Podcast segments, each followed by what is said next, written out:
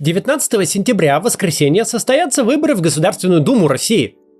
Формально, начиная с позавчерашнего дня, президент может дать старт избирательной кампании. Он может объявить ее, э, начиная с 31 мая и до 19 июня в любой день, в какой захочет. Обычно где-то посерединке делают.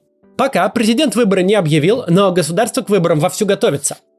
Для электоральной автократии выборы – это не комар чихнул, как мы тут уже много раз говорили.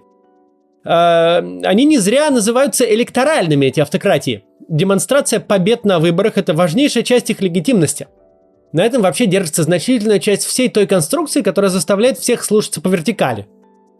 Все понимают все про наши выборы, но иллюзия реальной победы Путина и Единой России на них все же успешно создается вот уже 20 лет. Ну, то есть граждане говорят, ну да, мы понимаем, они прорисовали, но большинство-то есть же все равно, так говорят люди. Чтобы такая иллюзия получалась, мобилизуют лояльных избирателей через всякие там электронные голосования и призывы на работах, демобилизуют оппозиционных избирателей, не допуская в бюллетень интересных кандидатов, и превращая выборы в клоунаду, в общем, делают так, чтобы как бы люди старались держаться от этого подальше, которые власть не поддерживают, которых не заставляют на выборы идти. Ну, еще контролируют медиапространство и всякое такое прочее. Выборы дорисовывают. Но власти критически важно получить э, за себя реальное большинство голосов. Ну или хотя бы, чтобы это так воспринималось. Вчера случился очередной безумный акт на этом пути к выборам. Задержан один из самых заметных оппозиционных кандидатов, бывший депутат Государственной Думы Дмитрий Гудков. На выборах в 2016 году я руководил его штабом, и мы были близки к проходу, заняли второе место. В этот раз эм, его проход был бы очень вероятен, но вчера его арестовали по какому-то безумному уголовному делу о неуплате арендной платы за помещение правительства Москвы. До этого Юлия Галяймина потеряла юридическую возможность баллотироваться на выборах. Любовь Соболь находится под уголовными делами. На 21 год автократии с победами на выборах все сложнее. Рейтинги «Единой России» в Москве и Петербурге около 15%, а выборы в Мосгордуму и в городскую думу Томска показали результат, который очень власти видеть не хотелось бы на выборах в Госдуму. Поэтому выход на эти выборы для власти особенно тяжелый. Сегодня я хочу по пунктам рассказать вам, как эти выборы будут устроены, какие сроки проведения кампании и что вообще будет происходить. Как, как будет происходить голосование и как распределяться мандаты. Прежде чем мы начнем, кратко расскажу о наших планах. Как вы знаете, у нас с Ильей Варламовым есть э, общественная организация «Городские проекты». И нам бы хотелось получить представителя в Государственной Думе. На севере Москвы мы уже избрали в Московскую городскую думу Дарью Беседину, но тогда нам сняли второго кандидата Анастасию Брюханову. И теперь мы хотим попробовать избрать Брюханову в Государственную Думу. Мы хотели выдвигаться от яблока, но, похоже, э, нам в выдвижении партии откажут. Хотя до конца это непонятно, туда подана заявка, но решение будет сильно позже. Поэтому нужно начинать кампанию по подписям. Мы пока не уверены, возможно ли это вообще. Округ огромный, подписей нужно очень много, и разрешенный брак очень маленький. Стоимость кампании по сбору около 12 миллионов рублей. Только чтобы ее вообще стартовать, нужно примерно 2,5 миллиона. Мы хотим понять, можно ли вообще собрать сейчас такие деньги. Ну, люди как-то немножко демотивированы, и некоторые боятся. Это легальные платежи на официальный избирательный счет, который прозрачный. За такие счета и переводы еще ни разу никогда никого не преследовали. Однако все же непонятно, насколько люди сейчас готовы жертвовать средства. Каких-то крупных спонсоров в запасе у нас нету. Поэтому хочу проверить, есть ли сейчас вообще готовность у аудитории, у людей к тому, чтобы финансировать такую кампанию. Поэтому обращаюсь к вам с просьбой. Если вы готовы сделать крупное пожертвование на старт нашей избирательной кампании в Государственную Думу за Настю Брюханову, Напишите, пожалуйста, в Телеграм, который будет в описании и в первом комментарии. Там вам ответит человек, который отвечает в нашем штабе за финансы, Федор Велимбовский, и запишет вас то, что вы готовы отправить средства. И как только дальше избирательный счет откроется, мы попросим вас их туда отправить. Так мы будем понимать, э, сколько вообще ну, есть заявок, сколько людей, в принципе, готовы что-то на это жертвовать, и можем ли мы вообще стартовать кампанию по подписям, или нам стоит этот избирательный цикл пропустить, потому что ну, без достаточных средств и э, все равно ничего не сделаешь. Ну ладно, а, переходите, значит, в описании в первом комментарии, и чтобы мы поняли, если вы готовы, то отлично. Ну, а так перейдем к описанию, собственно, выборов в Государственную Думу, поговорим о них.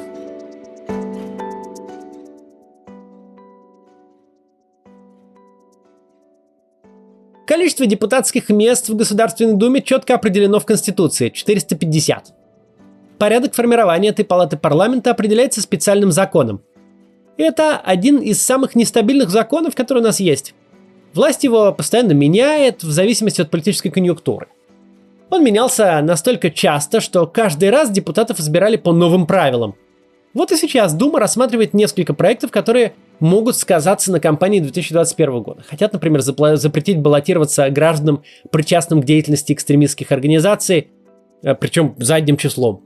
Это, понятное дело, против ФБК делается, и сети штабов Навального, и так получится, что многие, кто как-то с ним взаимодействовал, не смогут баллотироваться, хотя я точно не знаю, есть ли вообще сейчас эм, кандидаты, которые собираются с ними связаны.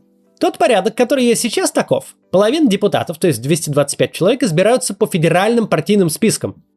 Избиратели в ходе выборов отдают голос за ту или иную партию, и в итоге партии, которые преодолели порог выживаемости, ну то есть прохода, порог прохода в э, Думу, в России этот порог составляет 5%, собственно, попадают в Думу допускаются к распределению мандатов, как это называется.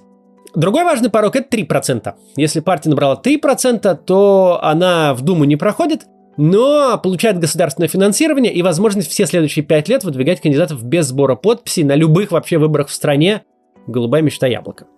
Другая половина депутатов, еще 225 человек, избираются по одномандатным округам.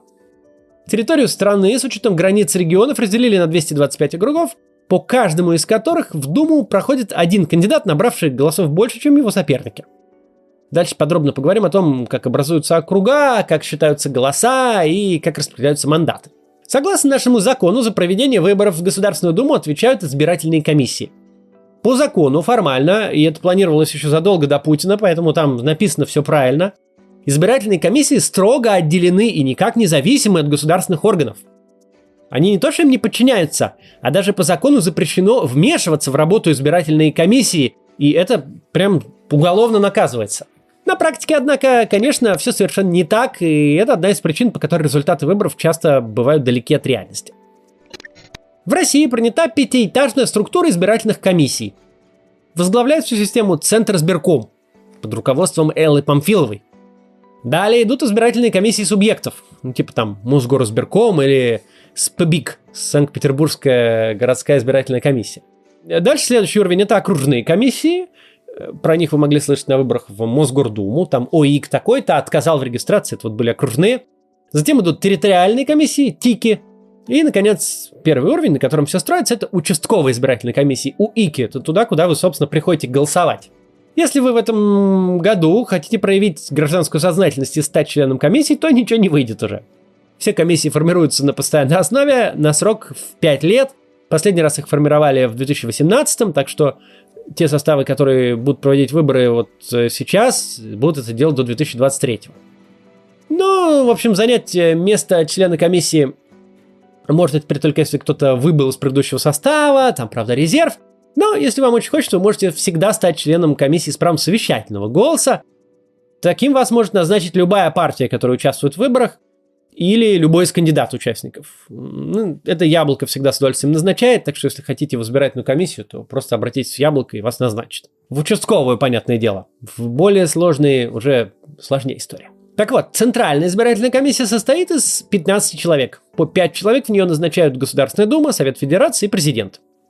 Здесь вроде все понятно. С избирательными комиссиями субъектов чуть сложнее, но тоже более-менее ясная картина. В каждом регионе принимается отдельный закон, по которому от 10 до 14 человек могут быть в этом Мосгорсберкоме, ну или в каждом регионе в своем. А половину назначает местное заксобрание, в нашем случае Московская городская дума, а половину губернатор, у нас мэр. Важно вот что, не менее половины от всей квоты э, значит, должна назначиться из числа предложенных политическими партиями кандидатур. И как минимум одного по предложению Центральной избирательной комиссии. Каждая область, республика или край разбита на несколько территорий, каждой из которых создается территориальная избирательная комиссия. В больших городах, как правило, границы этих территорий совпадают с границами районов. В Москве в каждом районе есть свой ТИК. Состав ТИКа утверждается комиссией региона, при этом, опять-таки, э, не менее половины необходимо выбрать из предложенных политическими партиями кандидатур. В свою очередь, территориальные комиссии формируют участковые, при этом э, правило, что как минимум половина должна быть назначена по предложению политических партий, соблюдается и здесь. Вторую половину делегируют всякие разные собрания жителей, общественные объединения и такое всякое прочее. Может выдвинуть, например, студенческая организация или еще что-то такое, да хоть собрание дома. На практике, так как интереса к участию в комиссиях обычно никакого нет ни у кого, районные администрации или управы в Москве просто ставят своих людей через формально зарегистрированные какие-то общественные организации. Но если случается неожиданное, и кто-то, обычный человек, реально хочет стать членом избиркома, обычно это получается. Пусть и с некоторыми усилиями, и иногда не сразу. Ну, то есть там политическая партия может выдвинуть, или какое-нибудь собрание можно собрать. В общем, можно попасть. Еще есть окружные комиссии, с ними посложнее. А, как вы уже знаете, половина депутатов Государственной Думы избираются по одномандатным округам. В каждом таком округе как раз и образуется окружная комиссия, которая подводит итоги выборов и объявляет, кто стал депутатом. Статус окружной избирательной комиссии присваивается либо территориальной комиссии, либо комиссии целого региона. Всего в России создано 225 округов. Схема округов утверждается специальным законом сроком на 10 лет. Последний раз такой закон приняли в 2015 году, и выборы 2016 и выборы этого года будут проведены вот по той самой нарезке. Чтобы определить, сколько округов в каждом регионе, используется такая величина, как единая норма представительства. Чтобы ее определить, Общее число избирателей в стране, примерно 110 миллионов, делится на число депутатских мандатов, 225. Получается 489 тысяч. Считается, что примерно такое количество избирателей в среднем должен представлять один депутат. Вообще-то это, конечно, многовато, но ладно. Число избирателей в каждом регионе делят на единую норму представительства. Получается количество депутатских мандатов, которые может позволить себе тот или иной регион. На самом деле, далеко не во всех регионах проживает больше 489 тысяч человек. В Магаданской области, например, 140 тысяч жителей, а в Ненецком автономном округе вообще 45 тысяч. От них в Госдуму направляют по одному депутату. Больше всего депутатов избирается от Москвы – 15, от Московской области – 11, от Краснодарского края и Санкт-Петербурга – по 8. Чем больше населения региона, тем больше депутатов по округам он направляет в парламент. Кандидатов в депутаты в округах могут выдвигать политические партии, но граждане также имеют право на самовыдвижение – Основная разница состоит в необходимости собирать подписи. Как проходит выдвижение? Значит, по итогам предыдущих выборов в Госдуму, если партия набрала 3% голосов, то она может выдвинуть своего кандидата в любом округе без сбора подписей, и список тоже. Считается, что она уже получила необходимую поддержку избирателей, то есть если у нее есть 3%, значит может выдвигать. Если у партии прошел список хотя бы в одно из региональных законодательных собраний, то тоже считается, что она доказала свою поддержку избирателей и может выдвигать кандидатов без сбора подписей. Например, вот партия Яблоко в этом году может выдвигать кандидатов без сбора подписей, потому что у нее есть представительство сразу в трех э, регионах, э, в законодательных собраниях регионов. В Санкт-Петербурге, там Борис Вишневский, в Пскове, там Лев Шлосберг, и в Карелии Эмилия Слабунова. Там прошли списки Яблока, они набрали больше 5%, и поэтому Яблоко выдвигает кандидатов без подписи. Во всех остальных случаях партиям и кандидатам необходимо собирать подписи, причем очень много. Сделать это можно двумя способами. Первый – это партия, ну, например, к примеру, был бы Парнас, вот он решил бы, у него нет ни одной фракции в э, законодательных собраниях регионов, и он не набрал 3% на прошлых выборах, и он захотел бы выдвинуть список э, и одномандатников. И вот тогда он должен был бы собрать 200 тысяч подписей избирателей со всей страны и зарегистрируется, собственно, федеральный список. А также в любом из одномандатных округов он бы тоже мог выдвинуть кандидатов, если бы собрал 200 тысяч подписей. Второй способ – это сам кандидат, не прибегая к помощи партии, может собрать подписи за себя, но не менее чем 3% избирателей своего округа. А если в округе меньше 100 тысяч избирателей, то не менее 3 тысяч подписей. Вот именно этим мы собираемся заняться с нашим кандидатом от горпроектов Анастасией Брюхановой, у нас округ большой, в нем живет аж 515 тысяч избирателей и требуется собрать 16 тысяч подписей. У нас есть наша партия, Яблоко, но она, похоже, нас не выдвинет, поэтому э, придется вот подписи собирать. Э, вот этим способом чаще всего пользуются независимые кандидаты, не связанные с властью. Однако же именно на этом этапе таких кандидатов проще всего отсеять. Процесс сбора подписей долгое, утомительное занятие, а подписные листы имеют очень строгую форму, и очень легко избирателю ошибиться и вписать там что-то не туда или там не как надо. И потом за всякие закорючки, формальности цепляются, которые по сути никак не влияют на волеизъявление избирателя, и избирком тогда может воспользоваться формальным поводом и отказать кандидату в регистрации из-за таких вот якобы там мел- мелочей, каких-то мелких нарушений. А, выборы в одномандатных округах проходят по системе относительного большинства. Для победы достаточно набрать больше, чем ваши соперники, причем не обязательно больше 50%. Ну, достаточно просто первое место занять. Никаких вторых туров здесь не предусмотрено. А, и выиграл и становишься депутатом. Более сложная система используется при распределении мест среди федеральных списков кандидатов. Сейчас поговорим об этом. Как я уже говорил, половина депутатов, то есть 225 человек, избираются по федеральным партийным спискам, а не по одномандатным округам. То есть избиратель в этом случае голосует не за конкретного человека, а за партию. Ну, вы получите два бюллетеня. Один за вашего одномандатного кандидата. Ну, вот если вы живете на Соколе, вы получите бюллетень. Там, я надеюсь, будет Анастасия Брюханова, если мы соберем подписи и сможем провести кампанию. И остальные кандидаты. А второй бюллетень там будут партии. Так вот, по итогам выборов э, партии, набравшие 5% голосов и более, допускаются к распределению мандатов. А те партии, которые набрали меньше 5% голосов, их, как бы, тех, кто за них э, проголосовал, голоса сгорают. И э, они не участвуют в распределении мандатов. Допустим, партия набрала 5% и прошла в Думу как распределяются мандаты внутри ее списка? Ведь список очень большой, там больше 200 человек в этом списке должно быть. Кто же получит мандат? Значит, эм, там это работает так. У каждой партии есть федеральная часть списка. Эта федеральная часть проходит в Думу в первую очередь. Партия имеет право выставить от 0 до 10 кандидатов в федеральную часть списка. Обычно туда выставляют самые знаковые фигуры, вот такие, которые представляют партию, которые ходят на дебаты, такие самые главные политики. А, например, в 2016 году у «Единой России» был в федеральной части всего один человек, Дмитрий Медведев. А у «Яблока» было целых 10 политиков. На первом месте был, конечно, Явлинский, Потом э, шла Слабунова, председатель партии тогдашний. Затем шел Владимир Рыжков. Там был в списке в десятке был тот самый Дмитрий Гудков, который вчера был арестован. Э, и еще разные другие политики. Лев Шлосберг, конечно. Э, они были в десятке. То есть, таким образом, если бы яблоко тогда набрало 5%, то вот эти 10 человек стали бы депутатами. Но 5% дают примерно 13 мандатов. Ну, от 12 до 14, там, в зависимости от того, сколько партий прошло барьер. Так вот, оставшиеся 3 мандата, вот если их, допустим, 13, э, ну или больше, если там набрали 10%, то вообще там еще много мандатов, получают кандидаты от тех региональных групп, которые получили больше голосов. Ну, каждая партия нарезает страну на региональные группы и выставляет там в каждой группе э, каких-то кандидатов. Ну, например, в случае Яблока больше всего голосов обычно бывает в Москве, в Петербурге и в Екатеринбурге. Значит, если бы было вот три дополнительных мандата, кроме десятки, значит, в Думу попали бы главы региональных групп Москвы, Петербурга и там Екатеринбурга. Или Новосибирска, там, где бы больше голосов пришло. Вот такая система.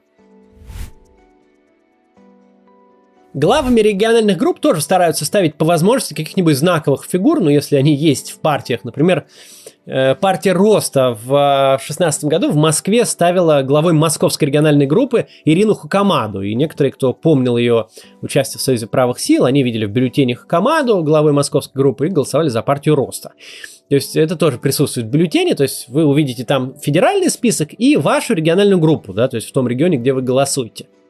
Э, ну вот, немножко я углубился в детали, но теперь вы знаете. Теперь к фальсификациям. Это то, о чем все говорят. Типа, зачем вообще это все обсуждать, если все равно потом все нарисуют? Фальсификации, да, бывают. И массовые. Более того, фальсификации, которые покрываются чиновниками и практически не наказываются, за исключением отдельных громких дел, в общем-то, чиновниками организуются, и правоохранительные системы крышутся. Фальсификации в массе своей организованы на участковых избирательных комиссиях. Несмотря на то, что все думают, что это как-то переписывают потом в газ-выборах, на самом деле нет. Чаще всего именно э, на самом базовом первичном уровне избирательной системы, на участковых комиссиях, и фальсифицируют. Непосредственно на участке приходят избиратели, получают бюллетень и пускают его в урну или КАИБ, но именно там очень легко в урну добросить бюллетени или потом там переписать протокол ну, неофициальное лидерство, конечно, среди этих способов исказить волеизъявление избирателя, преступных, конечно, занимают вбросы бюллетеней. Почему пользуются такой популярностью? Потому что это проще всего. Взял пачку бюллетеней э, и за тех избирателей, которые голосовать не пришли, вбросил в урну, а за них проставил подписи в лист, э, где они должны расписаться, что они получили бюллетень и проголосовали. Иногда даже этим не заморачиваются, но обычно все-таки подписи ставят. Помните все эти истории во время э, голосований прошлых, когда человек пришел, а за него уже стоит подпись? Вот это оно, просто начали вбрасывать раньше времени, не подождали, обычно ждут. Лабораторно чистый, можно сказать, академический образец такого вброса продемонстрировали, например, на участке 2783 в районе Раменки в Москве во время голосования по поправкам в Конституцию. Вот женщина сидит, прямо ручкой что-то делает с бюллетенями, пишет. И за монитором еще одна девушка. Ручку кладет, встала,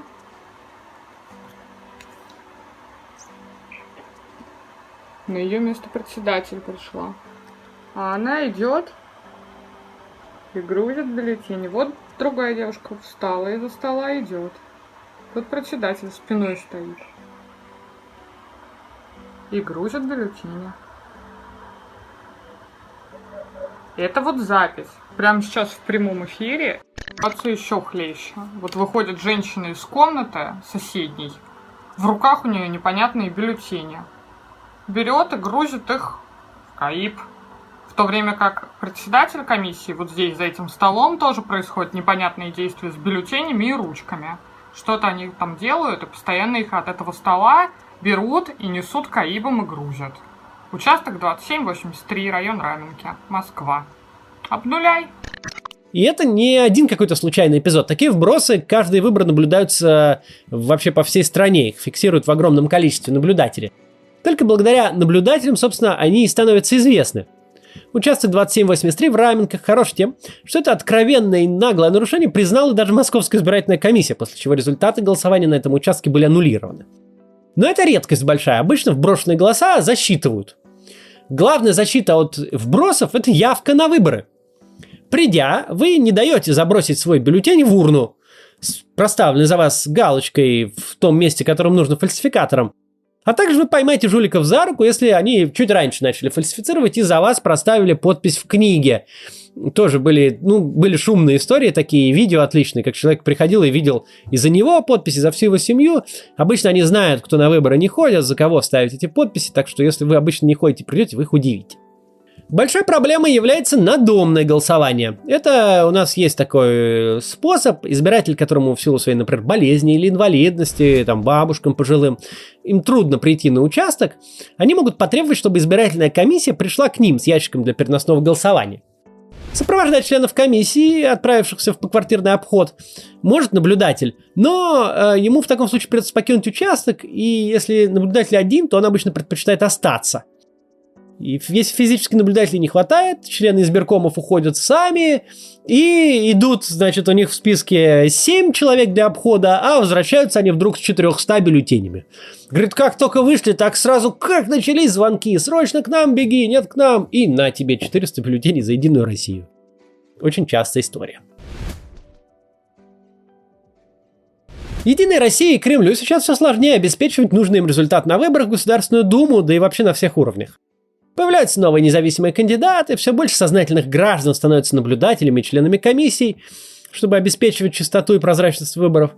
Да и на выборы вдруг оппозиционные люди иногда начинают приходить, а не сидеть дома и грустить, что ничего невозможно сделать. И тут сюрприз. Нечего вбрасывать.